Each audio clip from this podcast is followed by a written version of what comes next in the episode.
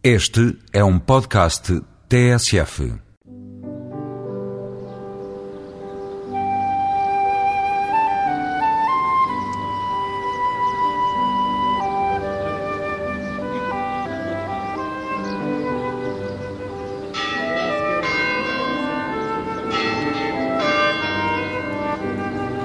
Bom dia, estamos no Passo Ducal de Vila Viçosa.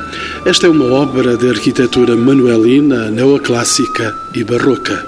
Mandada construir no início do século XVI por Dom Jaime, quarto Duque de Bragança, esta casa sofreu sucessivas alterações nos séculos seguintes e até quase aos nossos dias. De dimensões vastas, tem 110 metros de fachada, disposta em três pisos, com 50 salas este palácio serviu de residência ducal e casa de férias da família real. Será curioso recordar que foi daqui que o rei Dom Carlos partiu em 1908 para a chegada a Lisboa ser assassinado com o herdeiro da coroa, o príncipe Luís Filipe.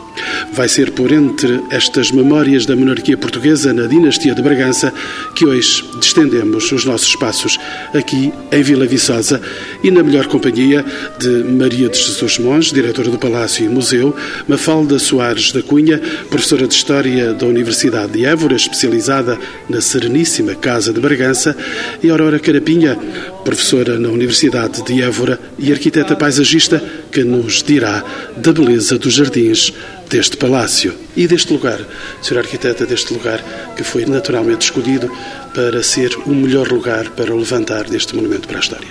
A escolha do lugar prende-se com dois aspectos. Um que se prende com uma pré-existência, a Horta do Reguengo, uma pré-existência deste lugar, e outra eh, pelas características do lugar. As características do lugar têm a ver com a presença da água, a fertilidade e a amenidade do lugar Aliás, esta, esta fundação neste lugar eh, não é específica também só da Casa de Pregança, outros processos, há processos muito semelhantes a estes, eh, estamos numa mudança como se diz agora, de paradigmas de, de, espaço de habitar e, portanto, saímos dos castelos e passamos a habitar em espaços mais amplos. Isto também é importante. Portanto, a Casa de Bragança está a participar numa atitude que nasce a partir do final do século XV e que tem uma grande expressão durante todo o século XVI, que é sair de castelos e de fortalezas e ir para espaços mais arejados, mais risonhos, há quem lhe chama assim mesmo, para criar espaços de habitar.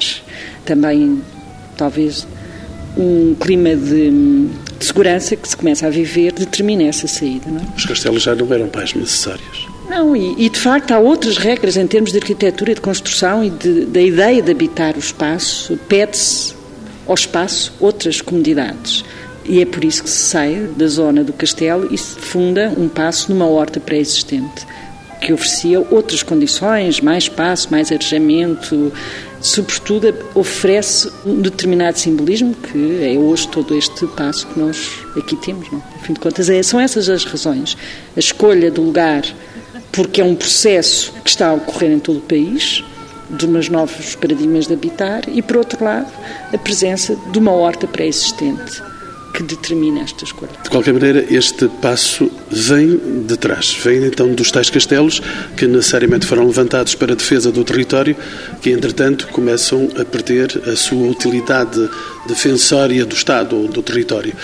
Há um outro modo de estar e de viver da família real, mas de qualquer modo é Dom Dinis que dá aqui o sinal para levantar um castelo e um modo de estar da própria corte. Não sei se modo de estar da própria corte, na época medieval, eh, ao longo do século XV, os duques de Bragança, que eram senhores de Vila Viçosa, certamente que residiram por temporadas em Vila Viçosa, mas eh, partilharam esse espaço residencial com outras regiões e outras terras, sobretudo a norte do eh, Rio Tejo, uma vez que a Casa de Bragança dispõe de um senhorio jurisdicional disseminado pelo território do Reino de Portugal. E a descida da zona eh, do castelo para a Horta do Reguengo pode ser explicada, para além das condições espaciais sobre as quais a professora Aurora falou, pode ser explicada tendo também em vista dois outros aspectos. Um primeiro que se prende ao mimetismo em relação à Casa Real, uma vez que Dom Manuel, pouco tempo antes, tinha eh, transferido os passos reais da Alcáceva em Lisboa para construir o passo da Ribeira à Beira Tejo, perto da Casa eh, da Mina, e há essa analogia que alguns historiadores sublinham, sublinhando outros historiadores que Dom Jaime, dadas as características de personalidade e dada o seu feitio contemplativo e místico, que de resto estiveram também na origem de uma tentativa de fuga para eh, Castela, justamente desejoso de participar em ações ligadas às cruzadas. Dom Jaime procurou afastar-se do bulício do centro da vila, onde estava o castelo. Não é por acaso que ele também, nesta sua construção, ele levanta um claustro, exatamente porventura para estar por dentro desse seu sentir místico que ele vivia. Eu não creio que a existência de claustros seja apanagem exclusivo das instituições monásticas ou das instituições eclesiásticas. Acho que é um recurso construtivo que é uh, utilizado na arquitetura civil e eclesiástica da época, mas a doutora Maria de Jesus Mons uh, certamente uh, lhe explanará melhor as origens dos princípios arquitetónicos a que obteceu a construção inicial do passo. Este passo era, todavia, de dimensões bastante mais reduzidas do que aquelas que nós hoje em dia aqui encontramos, que resultaram de campanhas de obras promovidas por duques sucessores de Dom Jaime. Maria de Jesus Mons, vamos então ver por dentro este este claustro era uma construção inevitável, era ao tempo esse modo de levantar os interiores das habitações, um claustro? Eu creio que o misticismo aqui poderá ter aproveitado de uma necessidade de articulação dos espaços que era característica da época e que tinha a ver também com uma herança, digamos que geográfica. Nesta zona do sul da Europa, onde a relação com o ar livre se faz de uma forma muito constante, era fundamental haver espaços livres para articular as várias funções eh, necessárias nestes espaços. E eh, não é por acaso que as primeiras áreas do palácio a termos registro de construção é o claustro, com a cozinha numa extremidade e a capela na outra, e eh, integrando logo também o acesso à zona da ilha, de onde decorriam todos os serviços de apoio justamente ao funcionamento de uma casa que, sendo apesar de tudo modesta em relação ao que foi posteriormente, tinha já uma dimensão muito considerável. Mas, entretanto, apesar desta construção e deste lugar de tranquilidade, e deste lugar pacífico, o melhor lugar, de acordo com a arquiteta paisagista Aurora Carapinha, o melhor lugar para estarmos aqui situados hoje, e 400 anos estamos aqui situados para vermos e olharmos por dentro esta maravilha, a verdade é que houve tragédias por dentro desta casa. Um espaço monumental com 500 anos de história história tem necessariamente momentos de festa e momentos de tristeza e algumas de desgraças também. Uma delas, ainda há pouco a referiu, é justamente a saída do rei Dom Carlos e do príncipe para Lisboa, onde são assassinados. Mas eu penso que se está a referir a um outro assassinato, que foi o perpetrado por Dom Jaime, que matou a sua primeira mulher, justamente por ciúmes porque haveria uma ligação entre a senhora e um pajem de nome alcoforado aqui da vila. É uma história rocambolesca, como todas os de, daquele período, de tal forma que o corpo da senhora é depois imediatamente levado, escondido para a Serra d'Ossa, onde fica durante alguns anos, só sendo depois resgatado posteriormente para um lugar de enterro mais digno. Portanto, é essa história que marca um pouco a personalidade de um duque que tem na sua própria história momentos muito dramáticos. Ele era eh, sobrinho de Dom João II, que manda matar o seu pai, Dom Fernando II. O outro tio, Dom Diogo, o seu irmão Dom Felipe, imagina-se que também poderá ter morrido fruto desses problemas familiares, portanto, todo este período da história é muito trágico. Mas da tragédia passamos para os dias felizes, como já referiu. Estes lugares viveram dias de grande festa e eram sobretudo os casamentos que motivavam até mexer na própria casa para que ela tivesse uma apresentação diferente? Foram vários e muito significativos, porque, como acabou de dizer, a grande campanha de obras de Dom Teodósio I, que eventualmente terá, de uma forma já bastante clara, delineado o que é o passo hoje em dia, resulta do casamento da sua irmã, Dona Isabel. Portanto, a outra filha ainda da senhora que morreu, com o filho mais novo do rei Dom Manuel. Portanto, já havia várias ligações familiares com a Casa Real.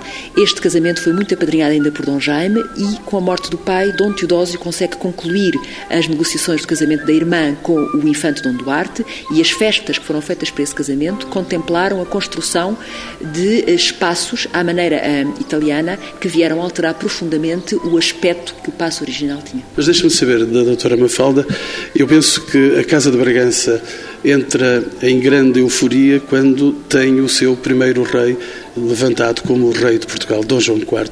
É o rei que abre as festas para a dinastia de Bragança. De facto, o oitavo Duque de Bragança é feito rei em 1 de dezembro de 1640, pondo fim aos 60 eh, anos da monarquia dual, da agregação de Portugal à monarquia hispânica.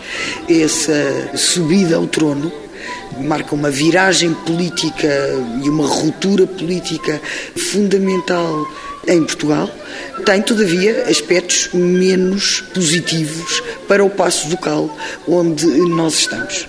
Porque a partida de eh, Dom João para Lisboa significa o abandono do Passo Ducal, do espaço de residência permanente, passa a Palácio Real, um mais, ao qual, evidentemente, esta nova Casa Real tinha ligações particulares, tinha memórias particulares, mas, de facto, deixa de constituir o centro nevrálgico do poder senhorial da Casa de Bragança, a razão que o fez ter esta dimensão, este esplendor, este articulado do conjunto urbano que decorre da presença física dos duques ao longo de 150 anos em Vila Viçosa, ao longo de cerca de 150 anos, quase contínuos, quase sem saídas para parte alguma, evidentemente que circulavam por espaços alentejanos, Évora, que iam de quando em vez a cerimónias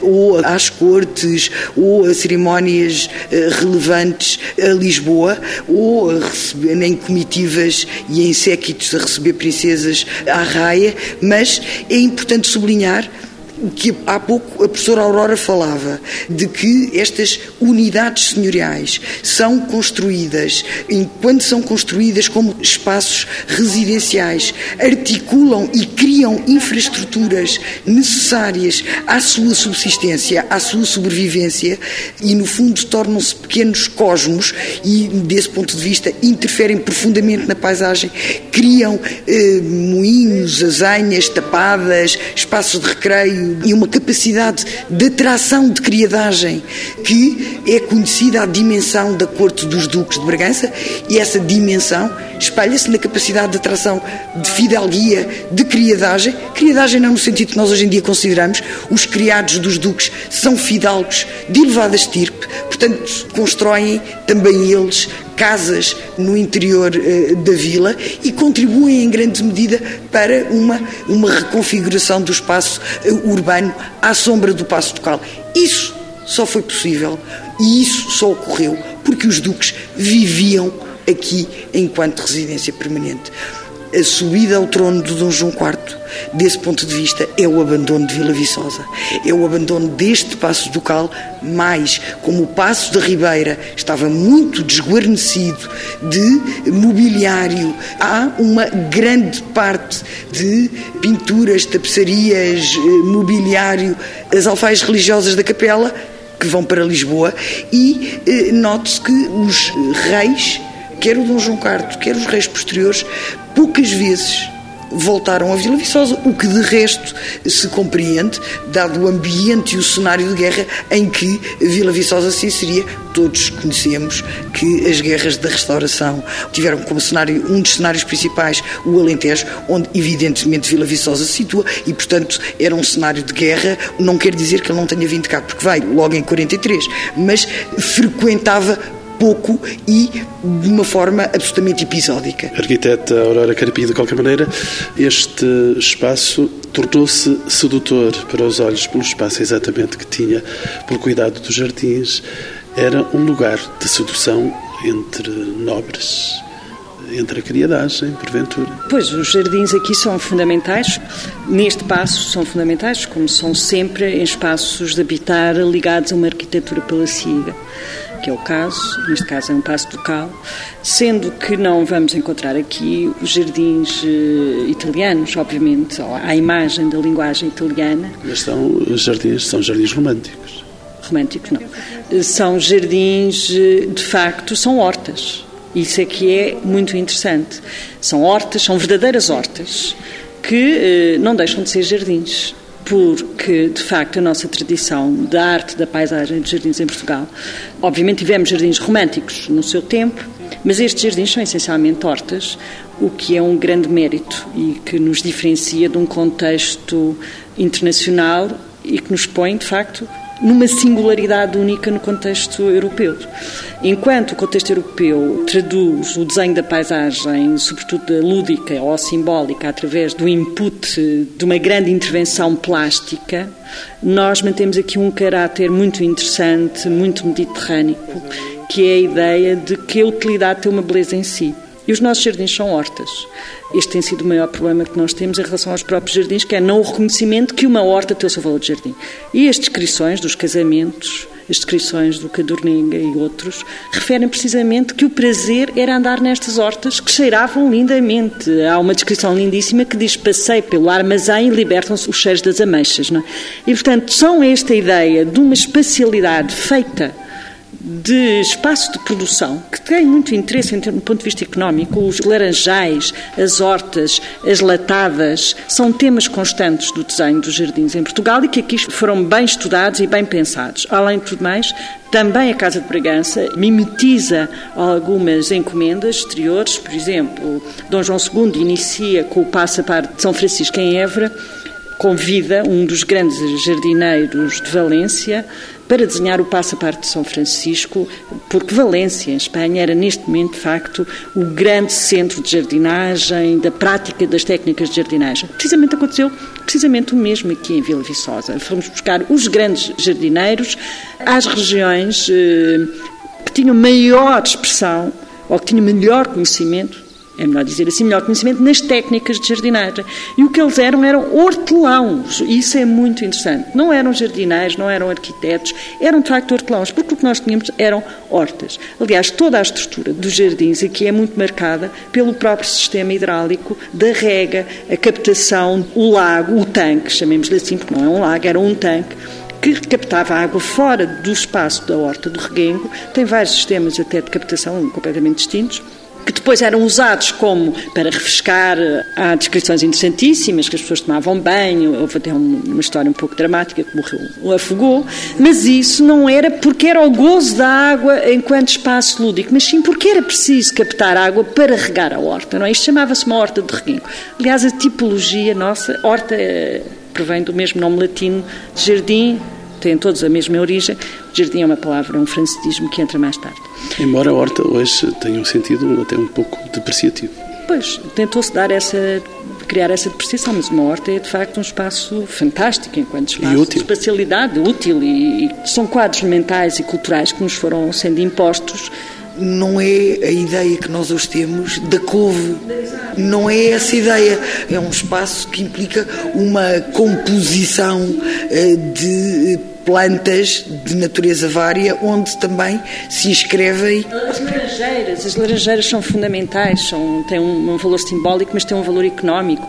São as únicas espécies vegetais que têm cor no inverno tem laranjas amarelas, não é? Que são lindíssimas no inverno, tem um aroma que nesta altura do ano seria fortíssimo e, portanto, há toda uma espacialidade muito interessante que funciona como um jardim. Aliás, há algumas descrições do Peregrino Curioso, Bartolomeu Vilalba, em que ele fala precisamente do espaço agradável que era visitar estes jardins. Não por serem uns jardins extremamente tratados, como nós gostaríamos que fossem, ou artificiais, mas sim porque eram espaços agradáveis de sombra e de luz. E porque o jardim, aqui, neste contexto século XV e XVI, era precisamente um trabalho da sombra da água e da luz. E há uma descrição interessantíssima que ele nos fala, uh, o Jardim do Bosque, em que ele diz que estavam sobre um caramanchão onde se ouvia o cantar dos pássaros, o aroma das laranjeiras. Portanto, há todo um espaço, um jardim para estar Agora, o que é mais interessante neste conjunto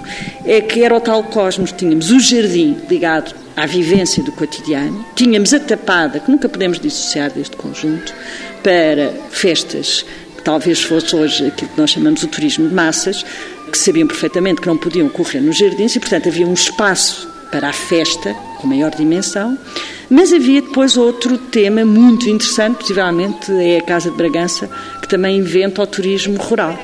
Porque criam-se um conjunto não haverá, de Não haverá tanta não, confluência é que, nesta não, ideia. Não há imensa, da... quero ver, sabe porque eu vou-lhe explicar. Porque há um conjunto de quintas de recreio que aparecem aqui, nesta região, no século XVI e XVII, há um conjunto de quintas interessantíssimas de recreio que surgem pela criadagem, pela corte que envolve toda a família, depois já real, que vai criando os seus espaços de recreio. Há um conjunto de quintas extremamente interessantes, de quintas de recreio, que funcionavam para receber hóspedes quando havia festas no palácio. Há uma das quintas mais interessantes, por exemplo, é, eh, que é de um general da restauração, que é Diniz de Melo e Castro, que é uma das quintas mais eruditas em Portugal e que tem a ver com a permanência da família real. Doutora Mafalda. E esses Mel e Castro faziam parte da criadagem fidalgo, que eu há pouco referia, da Casa de Bragança, e eh, serviam os duques desde o século XV. E eh, tinham, à sombra da Casa Ducal, uma série, como eu há pouco dizia, a Casa Ducal dispunha de uma série de recursos que distribuía entre a sua criadagem. As alcaidarias mores dos castelos, os ofícios mores da corte, camareiro more, mordomo more, estribeiro more, que eram otorgados a clientelas fidalgas de boa linhagem e que, evidentemente, tinham também os seus espaços que tinham que construir não apenas na vila e também tinham propriedades, herdades, quintas de recreio, aqui um pouco em torno de Vila Viçosa, em volta de Vila Viçosa, que utilizavam ao longo do tempo de serviço à Casa de Bragança. Por isso é que eu acho que é importante o Passo espaço local tem este valor que é denominação da região. É isso que é o valor, não é? É um projeto muito bem pensado, possivelmente. Foi planeado. Foi planeado para dinamizar a região. O facto é que a existência e a implantação da Casa do Cal eh, durante este prolongado espaço de tempo acaba por ter uma capacidade de dinamização regional que, de resto, Assim que o Dom João IV vai para Lisboa, se percebe como há um esvaziamento, até em termos do volume de vendas. Se forem ver os notariais das terras aqui envolventes, vemos o número de vendas de herdades e de propriedades que são feitas a seguir, que tem a ver com a deslocação e com a saída de. Deixe-me conferir agora com a doutora Maria de Jesus Monge. Isto foi o que foi sonhado, foi levantado e está aí? É assim que está esse jardim, esses jardins, essas hortas, está essa tapada, está nesse estado de grande elevação? Já não. Já não, porque justamente em 1640 o rei sai e com o rei sai quase tudo como ainda há pouco a professora Mafalda Soares da Cunha referiu, com a rainha, não com o rei, o rei vai à frente, não é? Mas com a rainha, eh, algumas semanas depois, vai praticamente todo o recheio do passo. Vai o recheio, portanto, vai também esta criadagem, vai também todo o pessoal necessário a assegurar em Lisboa as funções que, no fundo, já representavam aqui. E vão desde o professor de música, e convém dizer que, para além de todas estas funções que têm a ver com a parte económica, havia toda uma parte cultural extremamente importante que nos deixou ao nível das uh, campanhas de revestimentos de interiores. Temos pinturas murais fabulosas, temos azulejos, temos alguma talha, temos pintura, temos coisas que justamente foram consequência do ponto de vista artístico de toda uma atividade uh, muito significativa que acompanhou toda a permanência dos duques aqui. Tudo o que era património móvel foi com exceção de alguma parte da biblioteca musical que ficou para ser utilizada na capela, que nunca encerrou portas, porque havia aqui uma escola de música que se mantém até 1834. O próprio rei Dom João IV era músico? Absolutamente, sim. E era um homem muitíssimo interessado que fazia os seus agentes espalhados pela Europa inteira, que tinham obviamente outras funções, mas que para além das suas funções políticas e de uh, relações uh, de outro tipo, tinham a obrigação de comprar todas as novidades musicais que iam saindo. Portanto, o rei acabou por reunir o que foi considerado a maior biblioteca musical do seu tempo. A isso acrescia o facto de ele próprio ter tido uma formação musical muito intensa e que legou aos seus descendentes. Um dos exemplos mais conhecidos é a infanta Dona Maria Bárbara, que foi aluna de Scarlatti e para quem Scarlatti compôs algumas das suas peças mais difíceis, porque haverá registros de que a aluna era de tal forma habilidosa que conseguia executar essas peças. Apesar da música, esta casa não se transformou numa casa de solidão. Entretanto, os reis vinham até Vila Viçosa, algumas vezes, nem tantas, até que chegou o dia em que veio aqui um rei pela última vez. Ele teria talvez a percepção. De qualquer forma, o século XVIII é um século que, não sendo de abandono, porque houve uma campanha de Dom João V, que, no entanto, não alterou profundamente a estrutura do edifício, enriqueceu em alguns aspectos, mas não alterou a estrutura do edifício, é só no final do século XIX que volta a haver uma presença, não, não, constante, como é evidente, mas com alguma periodicidade da família real. Só depois da construção do caminho de ferro é que é possível vir até aqui com alguma eh, facilidade, porque antes chegava-se a levar semanas para chegar aqui e não é. Aliás, o rei sai daqui de comboio para Lisboa. Sim. Depois da construção da linha férrea, a família real normalmente vem com uma paragem em Vendas Novas, portanto era normalmente um dia, a família real saía daqui de manhã cedo, chegava a Lisboa à meia da tarde, normalmente com uma paragem em Vendas Novas. Foi exatamente esse o percurso que o rei Dom Carlos, depois de uma estadia que era habitual, por alturas do Natal, vinham até aqui, exatamente por causa da tapada. Ao longo de toda a presença da Casa de Bragança nesta zona, a tapada tem um papel fundamental e os braganças sempre gostaram muito de caçar. Era conhecida a dimensão e a riqueza da tapada e do conjunto de infraestruturas, pequenas ermidas, tanques, jardins, palácios dentro da própria tapada.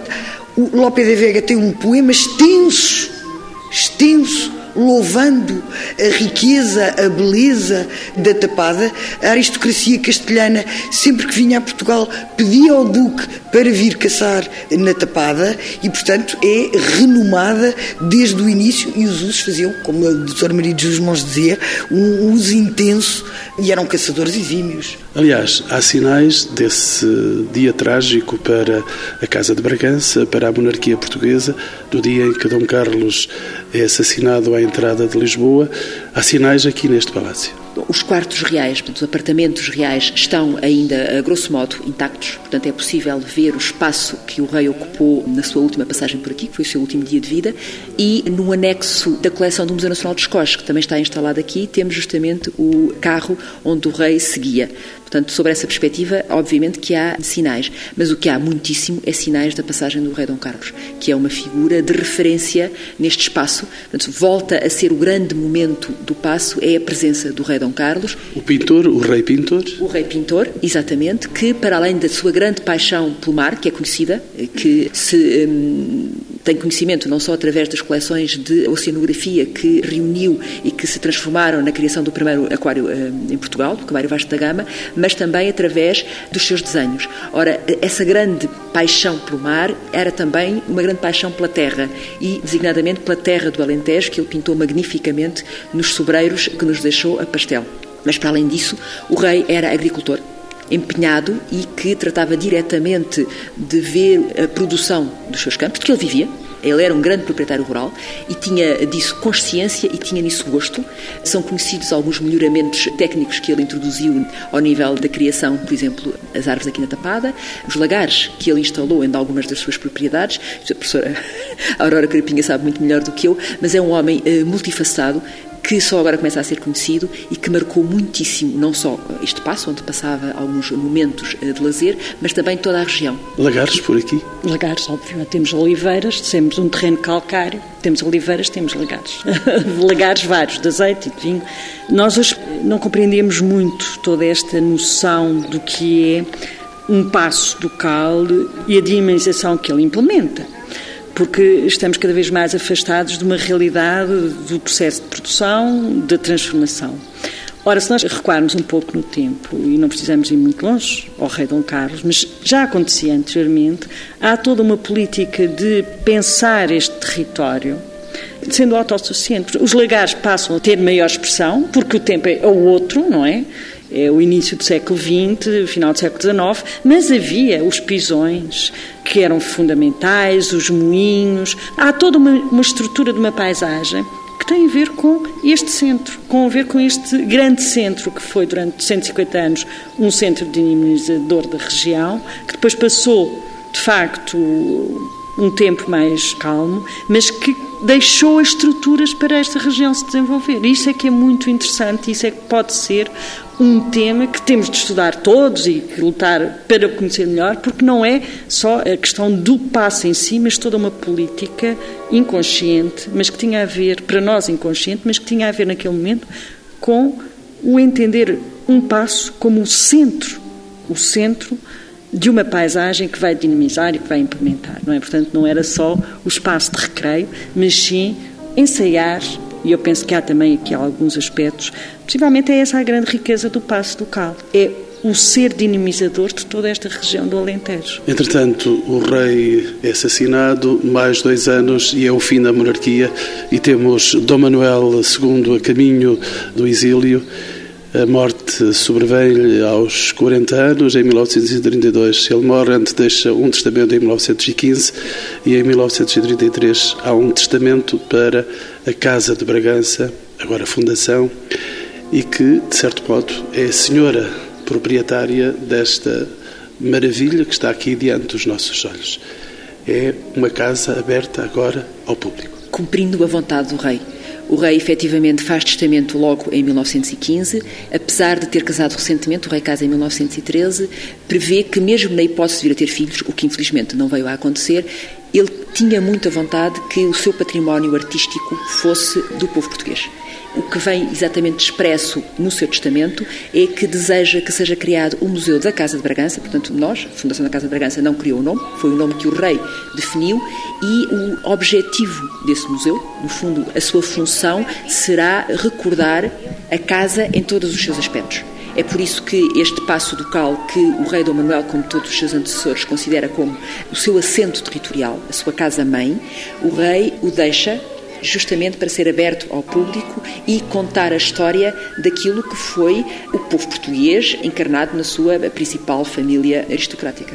A nossa anfitriã mostra-me esta casa fantástica. Tem três pisos.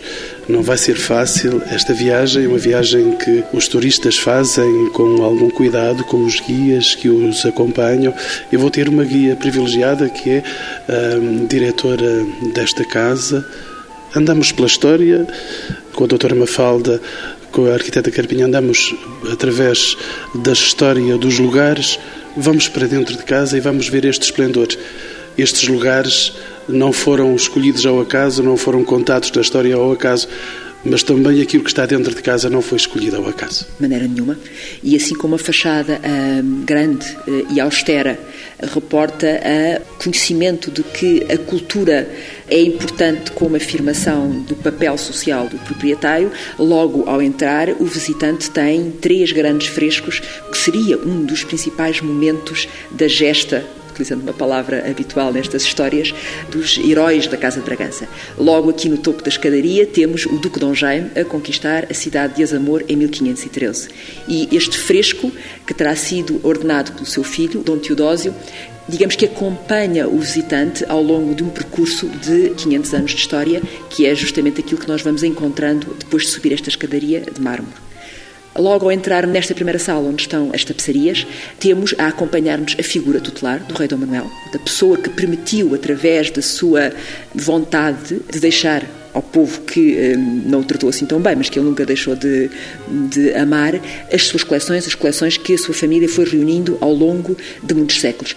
É claro que estas eh, coleções são essencialmente do século XIX e XVIII, porque, por razões várias, todos conhecemos os percalços da história de Portugal, fala-se muito do terremoto, o terremoto foi apenas um dos episódios, o dispersar de coleções por vários espaços, o andar muito de um espaço para o outro também fez com que muito deste património móvel se degradasse e se perdesse.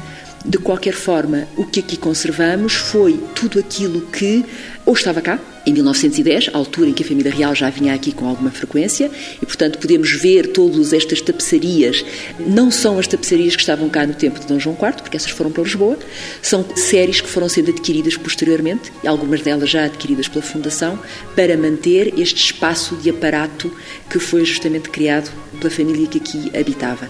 O mobiliário é essencialmente em pau santo, são móveis que representam um sentir mais português. Toda a gente, quando pensa em mobiliário português, pensa em bufetes e contadores de termitos em Pau Santo. E, portanto, obviamente que nós temos muitos bufetes e contadores de termitos em Pau Santo, mas não só. Temos, por exemplo, aqui eh, nesta segunda sala, a sala de David, que tem no teto frescos que mais uma vez evocam episódios bíblicos ou mitológicos, são eh, normalmente as temáticas escolhidas para estas campanhas de decoração.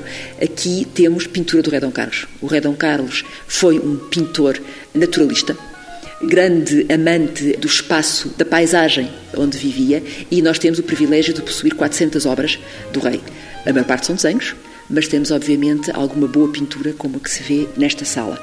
Este espaço por onde estamos a passar tem azulejos de Talavera, que foram justamente uma prenda de casamento. Há pouco falámos nas festas. E as festas marcaram o espaço de várias formas. Uma delas foi através desta dádiva de azulejos feita pelo pai da noiva, Dona Ana de Velasco, mãe de Dom João II, eh, Dom João IV, depois de coroado rei. Esta série de azulejos complementa os frescos italianizantes que têm sido estudados pelo professor Vítor Serrão e que identifica aqui uma sucessão de campanhas notável em termos de uh, produção erudita de um tipo decorativo que é relativamente comum no Alentejo. Nesta grande sala, onde temos os retratos dos Duques de Bragança, não é uma série régia. Nesta sala grande, que é a sala de Medusa, estão justamente uh, os ditos azulejos, os frescos do teto, que mais uma vez datam do período do casamento e nos contam uma história mitológica, e os ditos retratos, que complementam justamente aqueles que nós iremos ver mais à frente na Sala dos Duques. A Sala dos Duques, como depois veremos, foi remodelada no tempo de Dom João V. E os retratos foram justamente encomendados por Dom João V ao seu pintor, Duprat, até ao filho de quem o ordenou. O rei Dom João, eh, Carlos chegou à conclusão, quis completar essa série.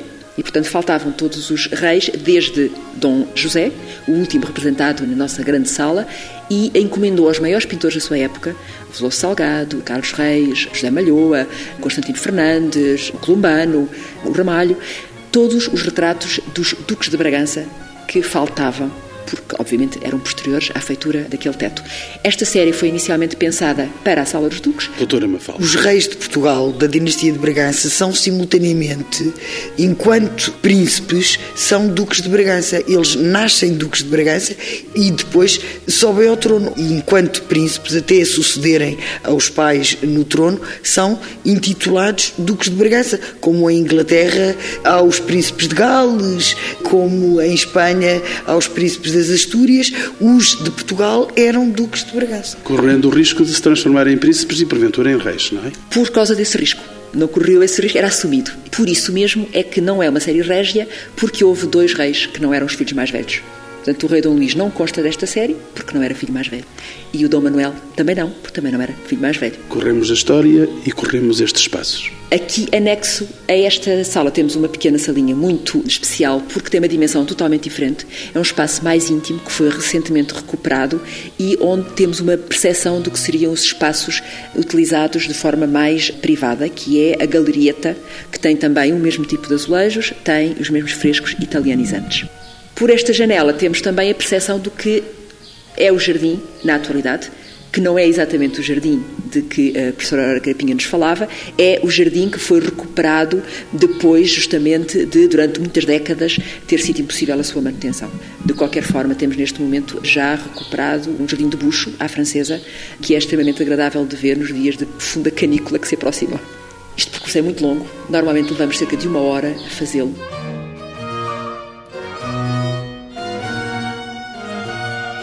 Temos ainda mais alguns minutos, vamos ainda tentar ver o melhor deste espaço que está aqui reservado aos nossos olhos. O mais importante, obviamente, que é a Sala dos Duques, a sala de que falávamos há pouco, que tem no teto os uh, Duques de Bragança, desde os pais do primeiro, os progenitores do primeiro Duque de Bragança, até ao filho do rei que ordenou a sua pintura para redecorar um teto que já existia desde o século XVI. Aqui, eh, na Sala dos Duques, ou Sala dos Tudescos, terão tido lugar as cerimónias mais importantes que se desenrolavam no Paço, designadamente a recepção das figuras ilustres da terra, quando o rei Dom Carlos se deslocava a Vila Viçosa.